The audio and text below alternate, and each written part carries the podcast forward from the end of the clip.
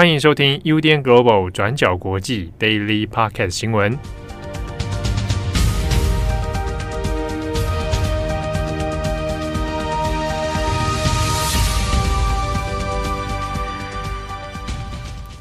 Hello，大家好，欢迎收听 UDN Global 转角国际 Daily Podcast 新闻。我是编辑木仪，我是编辑惠仪。今天是二零二二年十一月四号，星期五。对，你没有发现这两天我们出门的时候，就是天气都很晴朗，阳光普照。就是我看我朋友分享说，台北终于出现晴天了。殊不知，我们到汐止啊，就开始下大雨。一个捷运站一走出来啊，就是要么就是绵绵细雨，要么就是暴雨，这样。对啊，而且那个雨就是会随着那个风向，所以你的雨伞有时候撑了都不一定真的有用。没错。那我就心想，我就真的很厌世。有时候你想要穿的好看一点，我就想说算了。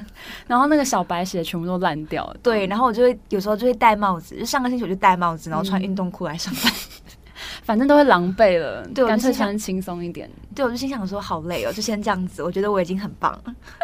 好了，那么在今天星期五呢，我们有三则的国际新闻要跟大家分享。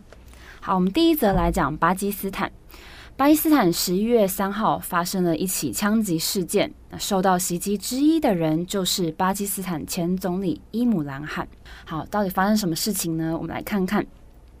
那当时事情发生的地点是在巴基斯坦东部的城市沃季拉巴德。那当时正在举行一场反政府的抗议游行。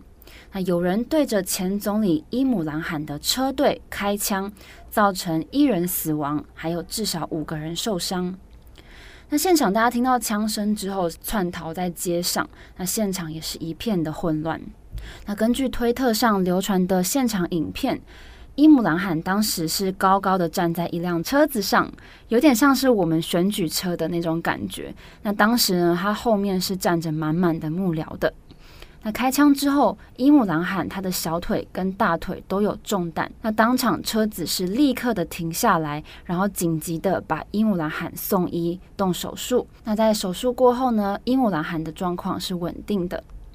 那当时有一名疑似开枪的男子当场遭到击毙，那有另外一位遭到警方的逮捕。那这场抗议行动是由伊姆兰汗所领导的，是为了要对政府施压，然后提前举行大选。那当时被逮捕的嫌犯就跟警方说，他觉得伊姆兰汗正在误导民众，所以他想要尽他所能杀了伊姆兰汗。那他也强调，他只想杀他，没有想伤害别人的意思。好，那我们稍微来介绍一下伊姆兰汗这个人。他今年七十岁，他在二零一八年出任总理，那直到今年的四月才卸任。那他年轻的时候也是一位国际知名的板球国手，他曾经担任过巴基斯坦国家队的队长，那也带过国家队赢得一九九二年的板球世界杯。那他在一九九六年退役之后呢，正式的投入政治。那当年四十四岁的他，也成立了巴基斯坦正义运动党，然后在二零一八年代表正义运动党当选了总理。那他在今年四月呢，也就是任期快到的时候，就要求要解散议会，然后说要在九十天以内举行大选。但是他后来被国会不信任投票罢免了，所以才是现在的总理谢里夫来继任总理的位置。那伊姆兰汗在任期之中，还有卸任之后，都遭到不同的指控，像是散播仇恨言论啊，还有贪腐等等。那之前还曾经因为没有诚实的申报国外政要送给他的很贵的礼物哦，所以被选委会取消公职资格五年的时间。那针对这一次的袭击事件，伊姆兰汗说，他认为是现在的总理谢里夫带着内政部长，还有一位情报顾问，三个人一起策划的。好，这是伊姆兰汗说的，但是他也没有提供其他的证据。四月之后，他也不断的说谢里夫跟美国在共同策划要陷害他。那针对这一次呢，谢里夫当局是否认所有指控的。那他也公开谴责了这样子的袭击行动，也下令要展开调查。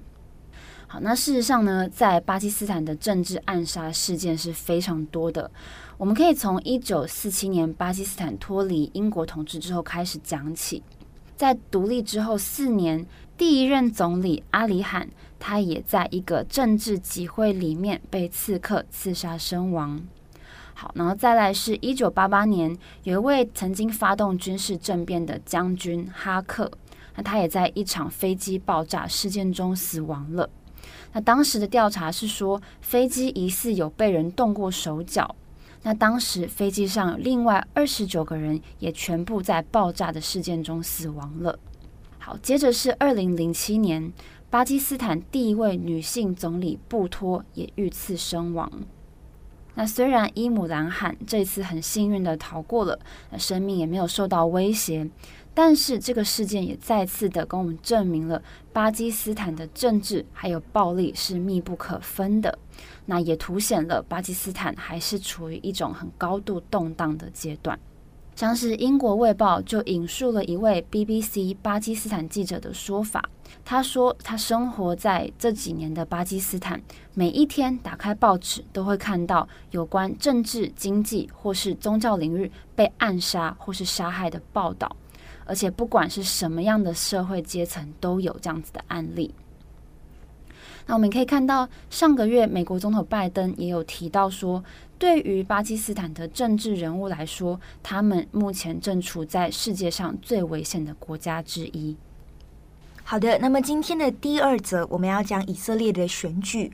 那我们之前有提到，巴西的选举是被视为是呃左派的鲁拉他当选总统嘛？那在以色列呢，情况就是完全相反的，是右派的总理纳坦雅胡回来了。那而且呢，他领导的阵营不只是右派，还是一个极右派。那一样，我们今天会分成两个部分来谈。那第一个部分先谈选举的背景和结果。那第二个部分呢，会谈谈纳坦雅胡的极右派阵营。那先说第一个部分，这次以色列的选举已经是当地在二零一九年以来举行的第五次大选。那以色列之所以会在四年之内举行了五次大选，主要也是跟国会上面的政治斗争有关，尤其是针对纳坦雅胡还有他家族贪污案的这个金额有很，还有跟他家族的贪污案有很大的关系。我们先介绍一下纳坦雅胡。纳坦雅胡呢，今年是七十三岁，是以色列史上任期最长的总理。他过去两度担任总理，那第一次是在一九九六年到一九九九年，第二次是在二零零九年到二零二一年的六月。那其中在二零一九年，其实呢，纳坦雅胡就已经因为自己的贪污罪而被起诉，但是针对这个部分呢，他本人是全盘否认的。那反而是说有人企图对他发动政变。那纳坦雅胡是在去年的二零二一年六月下台。那当时候会下台，是因为被视为是中间派的领袖拉皮德，他跟其他的自由派阵营，还有反对纳坦雅胡的阵营组成了联盟，到最后是成功阻隔，把纳坦雅胡拉下台。但是问题就在于，拉皮德组成的这个阵营非常的脆弱。那光谱是横跨极左派、左派、中间派。鹰派右翼，甚至呢，还是邀请到了阿拉伯的政党一起入阁。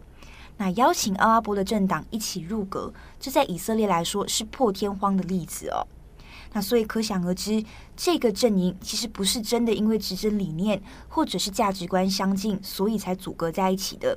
那大部分的原因是因为他们都反对纳坦雅胡，所以团结在一起组成了这个联盟。那所以到最后，这个联盟这个阵营也只能撑到今年的六月就宣布垮台了。那以色列也就在十一月一号重新举行了一次选举。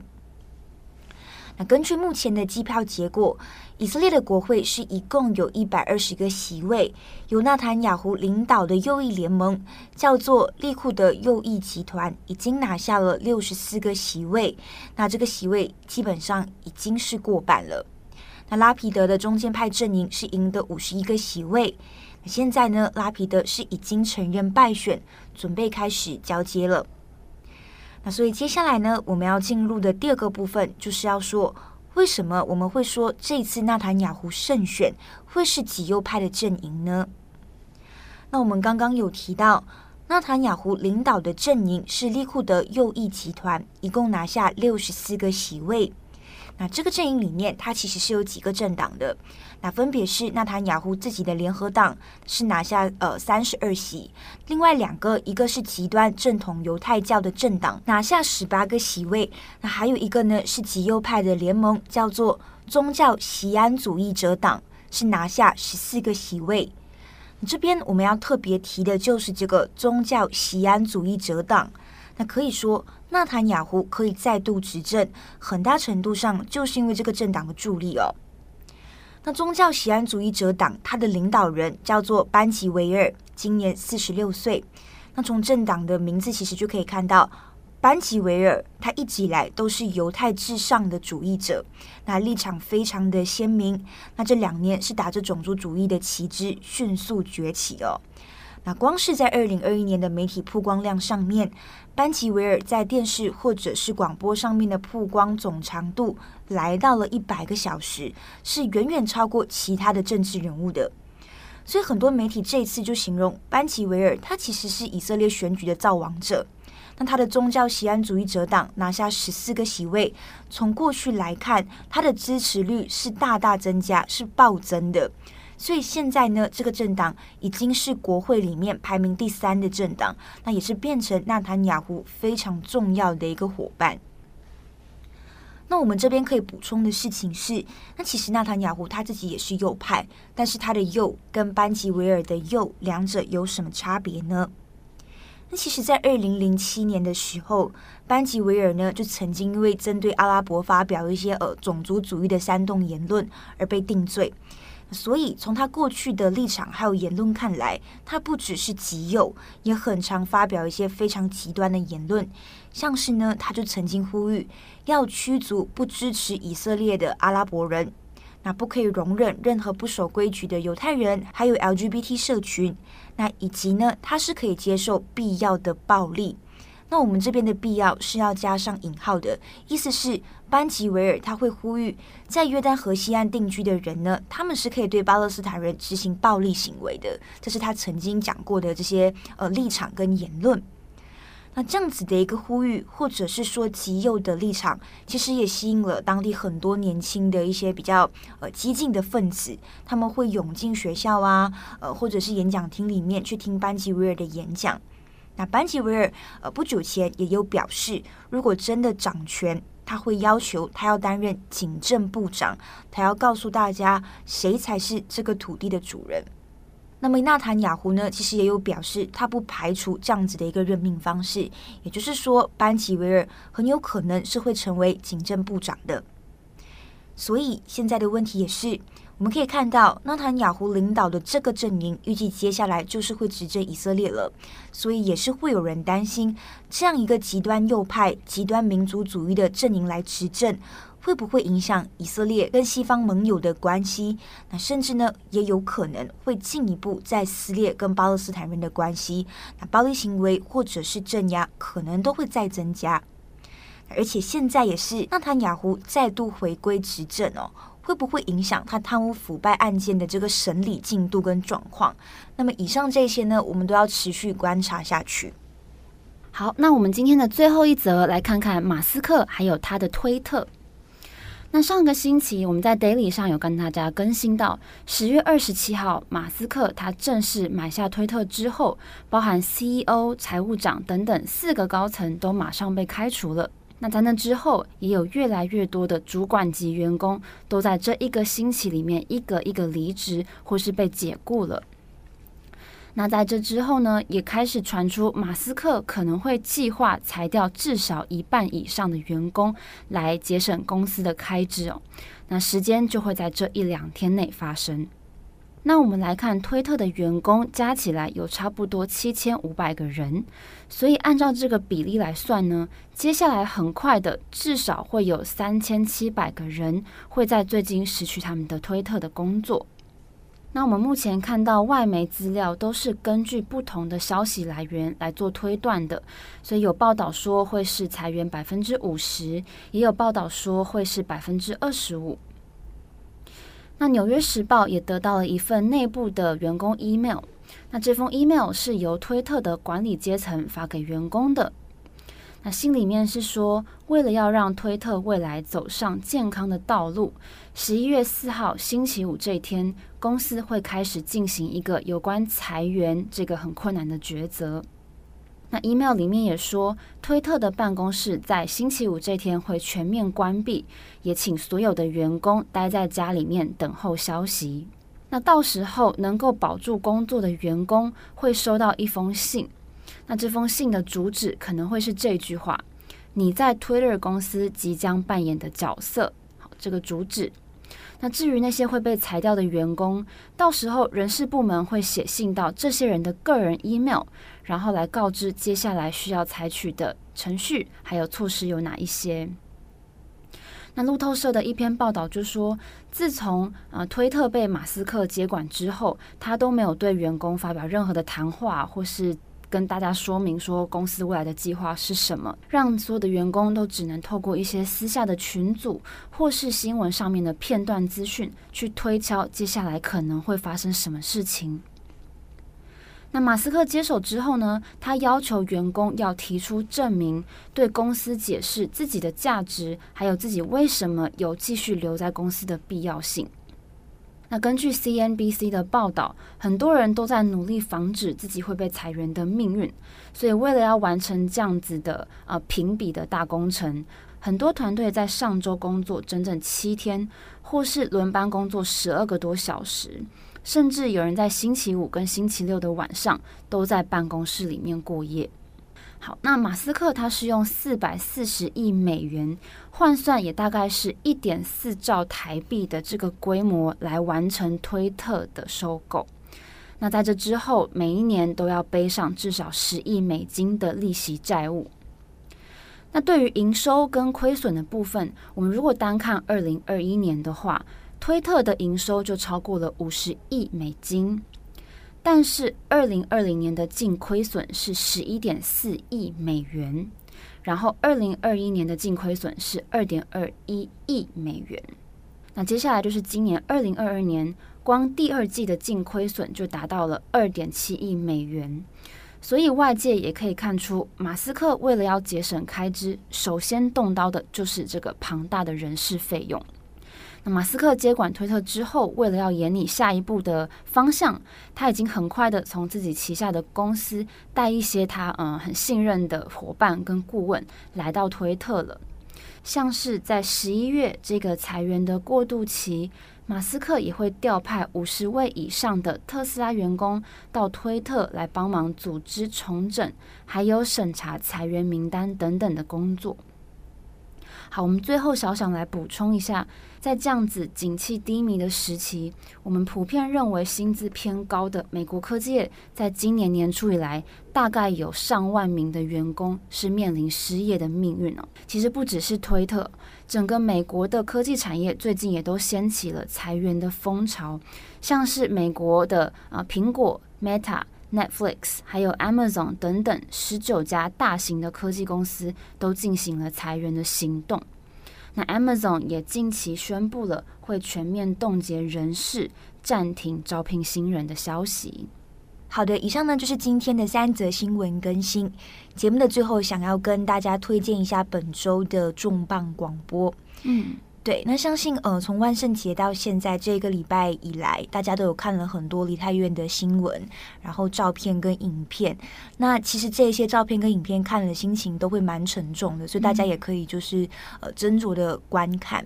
那其实在，在呃万圣节的当天晚上，就是梨泰院的这个踩踏事情发生的时候，如果大家有留意到，其实转角国际的这个。呃，也出了两篇文章，当下当天，嗯、对，那个时候呢是那个主编七号，还有南韩的记者杨浅豪，那他们合力写了一篇，那浅豪也马上还原了呃现场的一些呃发生经过。那本周的重磅广播呢，主要就是呃七号跟浅豪两位的，就是连线来分享一下他们对这整个事件的一些看法。因为一个身为一个观众，也很好奇，说身为一个记者在现场采访的时候，心情上会有什么样的？嗯，怎么样的冲击吧？就是，嗯、呃，其实我们在嗯、呃、看新闻的过程中，我们看到的是传出来的影片、嗯、呃、照片，就被消化过的文字。可是，在现场采访，到底是一个什么样的感受？我们也很期待听到钱豪的分享。对，尤其是到后续越来越多的调查结果出来了嘛，像是警察的这个失职，因为在当天晚上，其实从六点三十四分到晚上的十点十一分之间，就有十一通的电话通报警察说梨泰院可能会出事，但是警察都不为所动嘛，都没有迟迟没有出动，嗯，所以这件事情对于韩国的警察造成了很大的一个影响跟冲击，是大到可能会影响现任的执政政府尹锡悦政府的。对。对，那这一些这一些环节，这一些影响，那本周的重磅广播，大家可以就是呃收听一下，我相信内容应该非常的扎实精彩。嗯，但是如果大家预想自己可能听完之后会有一些心情不好的状态，那我们也建议大家斟酌收听。对对对，嗯，好，那祝福大家有一个美好的星期五，还有一个美好的周末。我是编辑慧仪，我是编辑木仪，我们下一周再见，拜拜，拜拜。感谢你的收听，想知道更多详细资讯，请上网搜寻转角国际。